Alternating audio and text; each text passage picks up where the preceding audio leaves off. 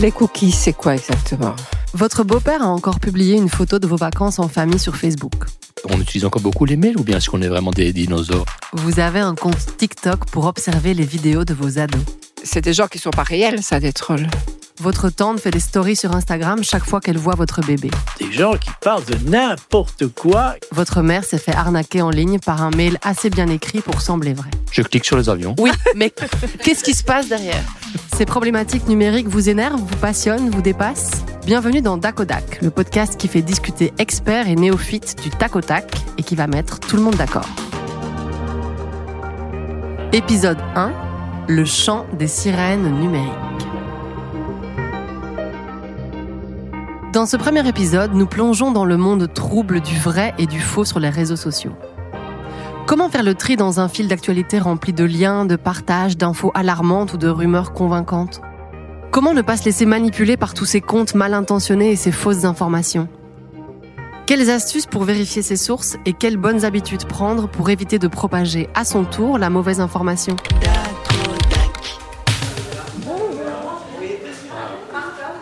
Bienvenue dans notre magnifique. On a organisé une table ronde avec des seniors au Belgian Chocolate Village. Autour de la table, Marianne, Daniel, Brigitte, Roger, Serge, Angora et Didier. Avant le Covid, certains d'entre eux ont participé à des ateliers de formation organisés par la commune de Kuckelberg autour de l'utilisation des réseaux sociaux par les seniors. J'avais eu le plaisir d'en animer certains. On a commencé par ce qui peut vous sembler banal à vous qui nous écoutez. Expliquer ce que c'est donc qu'un podcast. Ah oui, mais non, mais de toute façon, j'irai écouter un podcast. euh, mais qu'est-ce qu'il veut, lui Qu'est-ce qu'il raconte avec son truc euh En fait, moi, j'avais jamais entendu parler des podcasts. Ce podcast, Marianne, il est là pour tenter de recréer du lien entre les seniors et les réseaux sociaux, mais aussi pour expliquer à tous les autres ce que vivent nos aînés dans l'océan de Facebook, X et Instagram. Certains sont accros, Alors moi, j'y vais tous les jours sur euh, Facebook, entre autres. J'ai 67 ans, mais je suis accro à Facebook, je l'avoue. Euh, je passe beaucoup trop de temps dessus. Petit à petit, bah, on va une fois, puis après, on, on se dit, ah bah tiens, euh, sympa, puis on y retourne, et puis, puis, puis voilà, après, ça devient un peu une habitude, quoi. Je pense que j'y passe trop de temps. Parce qu'on devient accro à force. Mais c'est vrai qu'on est pris des fois dans le truc, euh, et le temps passe vite. Hein. Mais bon, c'est pas. Faut vivre avec son temps, quoi. d'autres méfiants ou circonspects par rapport au caractère invasif des réseaux sociaux. Je me méfie très fort parce que par Facebook, on sait obtenir beaucoup de renseignements. J'ai fait une petite recherche pour un hôtel alors que moi, euh, je ne je vais jamais. Eh bien, chaque fois, hop, je reçois maintenant, on me géolocalise et on me, on me donne des adresses d'hôtel directement. Le lendemain, j'avais toutes les adresses d'hôtel de, de tous les endroits où je passais. Angora nous a raconté une histoire bien plus effrayante qui lui est arrivée sur les réseaux sociaux peu après la mort de son compagnon à cause de la publicité ciblée. Mon compagnon est décédé au mois de janvier. Personnellement, je n'ai rien mis à ce sujet-là sur Facebook, mais les enfants ont mis des, choses. Et peu de temps après, j'ai été, ce qui n'était jamais arrivé avant, j'ai été contactée par des sites de rencontres, Quand tu dis contacter enfin euh, Facebook, qui me proposaient En des, publicité, quoi. Ouais. En effet, ils ont fait le lien, j'imagine, entre euh, ce que les enfants avaient posté. Et puis, enfin, oui, ça, c'est c'est des trucs heurtants. Parmi les plus grandes sources d'inquiétude des seniors que nous avons rencontrés, les publicités ciblées reçues suite à une simple conversation. Mais ce qui est encore plus effrayant, c'est que un jour, j'ai parlé de quelque chose, je n'ai rien écrit, et j'ai eu de la pub aussi. C'est quoi? Certains termes effrayent également les aînés. Mais un truc qui est bizarre aussi, ce sont ces fameux algorithmes, et tu ne peux pas te défendre. C'est notamment à cause de l'algorithme et de son analyse des mots-clés utilisés sur les réseaux sociaux que Marianne s'est fait punir par Facebook. Moi, j'ai eu euh, une exclusion sur Facebook parce que on parlait d'une histoire de mouche et j'ai parlé de tapette à mouche.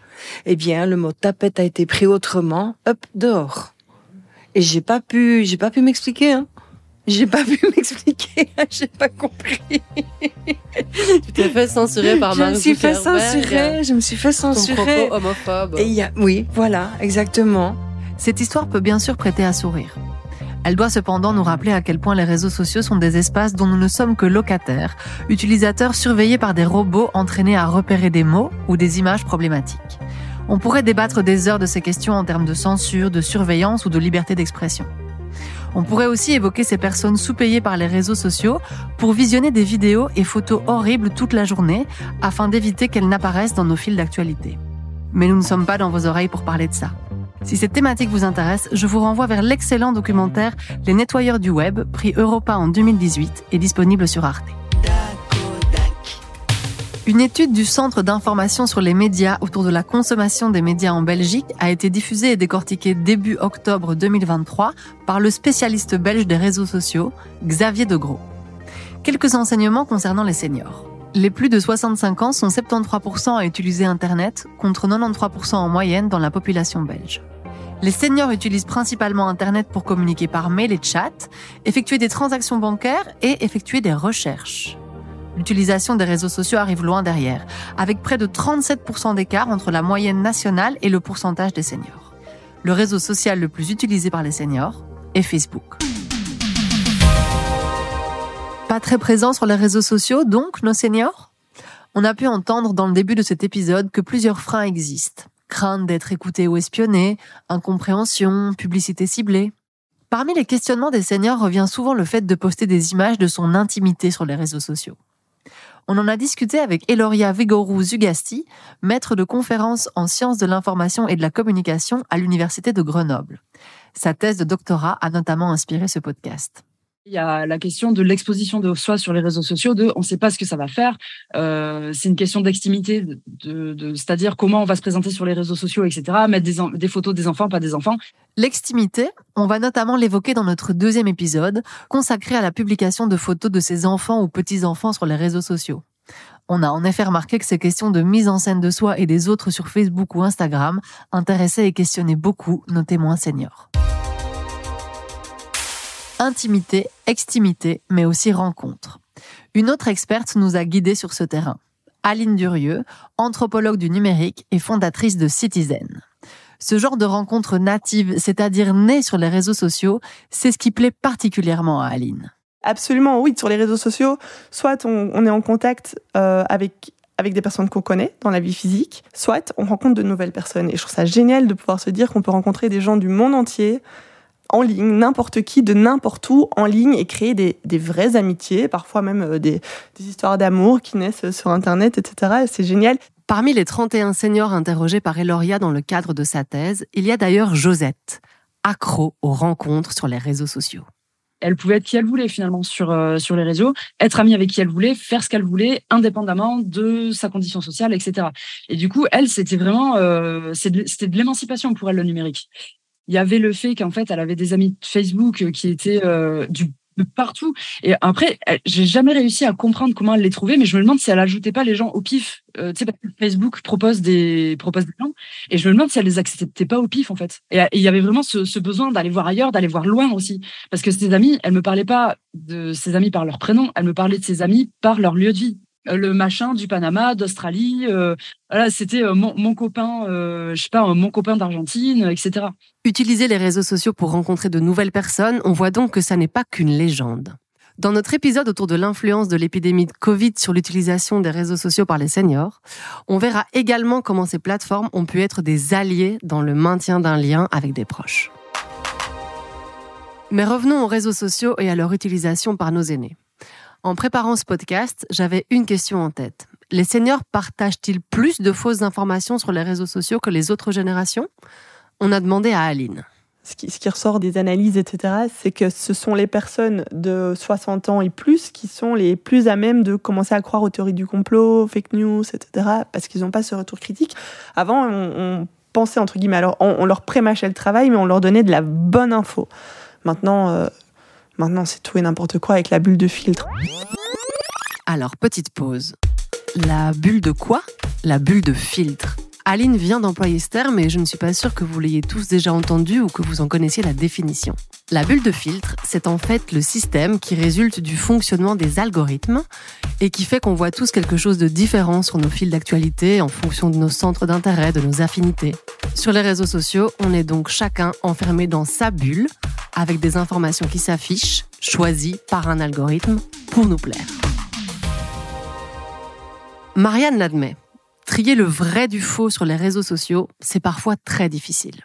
Non, moi, j'ai beaucoup utilisé, mais j'ai quand même essayé de voir un petit peu ce que je transférais pour voir si c'était vrai ou pas. Ceci dit, c'est pas toujours facile de voir si c'est vrai ou pas. Euh, je me suis d'ailleurs fait taper sur les doigts deux, trois fois par Facebook en disant, il a, il a, il a fausse information, vous êtes en train de... Et je me suis dit, ok, ça va. Euh, même dans les trucs qui étaient simplement des blagues, hein, où je comprenais pas très bien ce qu'on me voulait. Mais euh, c'est vrai que c'est difficile de savoir où est la vérité. C'est très difficile. Marianne alerte également ses amis sur l'importance de la vérification des sources. Je le fais, je le fais parce que c'est trop important. Euh, ce que je fais aussi beaucoup, c'est j'ai une amie qui euh, passe beaucoup de choses avec des enfants qui ont disparu, des chiens qui ont disparu, etc., etc. Neuf fois sur dix, je retourne là où elle a été chercher son information et je lui dis José, l'enfant a été retrouvé, le chien a été retrouvé. Arrête parce que ça va être diffusé, diffusé, diffusé et ça va plus s'arrêter. Et donc, ok, elle, est d'accord avec ça. Au début, elle se fâchait un peu. Maintenant, elle est ok avec ça. Mais je pense qu'avant de, de, faire circuler une information, c'est pas mal d'aller la, la, la surveiller un petit peu et voir ce qu'il en est exactement, avec les moyens de bord. Certains ont donc bien compris que l'information véhiculée sur les réseaux sociaux est le résultat du moulinage des algorithmes et de la diversité des sources, dont certaines sont fausses ou mal intentionnées. Ce constat nous amène à aborder une autre question brûlante, celle des arnaques. Alors, sont-ils vraiment prêts à croire à tous nos aînés? Et Lauria a étudié la question. En fait, les phishing, euh, c'est vrai que les, les, les, aînés, moi, en m'appuyant sur ce que j'ai vu dans mes, dans mes corpus, euh, c'est des cibles qui sont un petit peu faciles, et notamment euh, quand il y a le phishing de l'appel l'appel d'un ami en danger. Par exemple, un compte Facebook qui est piraté, on reçoit un message de ah en fait je suis bloqué à tel endroit il faudrait que tu me fasses un virement euh, ou tu m'envoies euh, du cash ou comme ça euh, là sur les 30 personnes que 31 personnes que j'ai interrogées pour ma thèse il y en avait quasiment toutes qui avaient déjà reçu ce type de demande et il y en avait quand même une quinzaine qui étaient tombées dans le piège au moins une fois voire plusieurs fois. Moi j'ai l'appli Save on Web c'est vrai que ces derniers temps, ils m'ont pas signalé grand-chose. Et alors, il y a moyen aussi, si je me souviens bien, de, leur signaler si on, a détecté quelque chose. Je l'ai fait une ou deux fois parce que on recevait, c'était souvent des SMS qu'on se recevait, soi-disant de la banque ou soi-disant euh, qu'on avait gagné quelque chose. Ou... Oui. Et alors, il y a le, la, non, les colis aussi. Euh. Ah oui, t'as as, toujours un colis qui t'attend quelque part, non? tu dois, Ils ont juste pas ton adresse ou juste tu dois payer encore un euro. Enfin, mais ça, c'est une infection, hein, ça. Cephoneweb.be, le site évoqué par Brigitte, a été créé par le gouvernement belge pour accompagner ses citoyens en toute sécurité sur Internet. Son ambition est d'informer rapidement et efficacement les citoyens belges sur les dernières menaces numériques. Concrètement, vous pouvez consulter ce site pour vous informer des dernières menaces ou pour signaler un problème dont vous êtes victime sur Internet. On le voit, les expériences des aînés sur les réseaux sociaux sont contrastées, parfois heureuses, parfois dangereuses.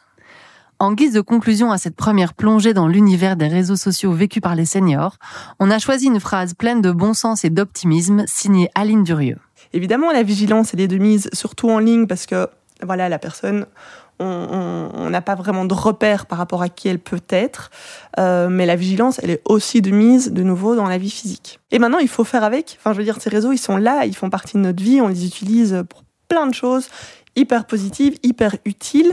Il euh, y en a qui disent c'est le prolongement de notre cerveau, oui, complètement, avec euh, l'agenda, avec euh, l'appareil photo, avec, avec tout. Et c'est là. Donc, soyons vigilants et utilisons-les de manière positive et à bon escient et de manière critique. On ne résiste pas non plus à vous partager le retour d'expérience rassurant de Marianne, qui a pu faire de nouvelles rencontres grâce à Facebook. Cet ordinateur, finalement, c'est notre ami aussi, quelque part. Moi, ça m'a permis de rencontrer des gens, ça m'a permis de partir à Paris l'année passée euh, et de rencontrer des gens avec qui je discutais. J'ai passé un super bon moment avec des gens que je n'aurais probablement jamais rencontrés si je ne les avais pas rencontrés sur Internet. Donc pour moi, il y, y a des choses qui sont bien. Merci d'avoir écouté Le chant des sirènes numériques, le premier épisode de Dakodak.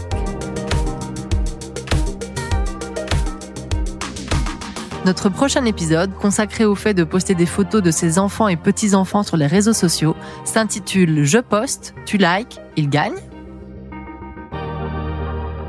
Dakodak est un podcast financé par le Conseil supérieur de l'éducation aux médias. Production et univers visuel Lisa Dessin, prise de son et montage David Enrard, musique originale Thomas Vaquier, Photographie Émilie Danel, rédaction Solange de Mesmaquer.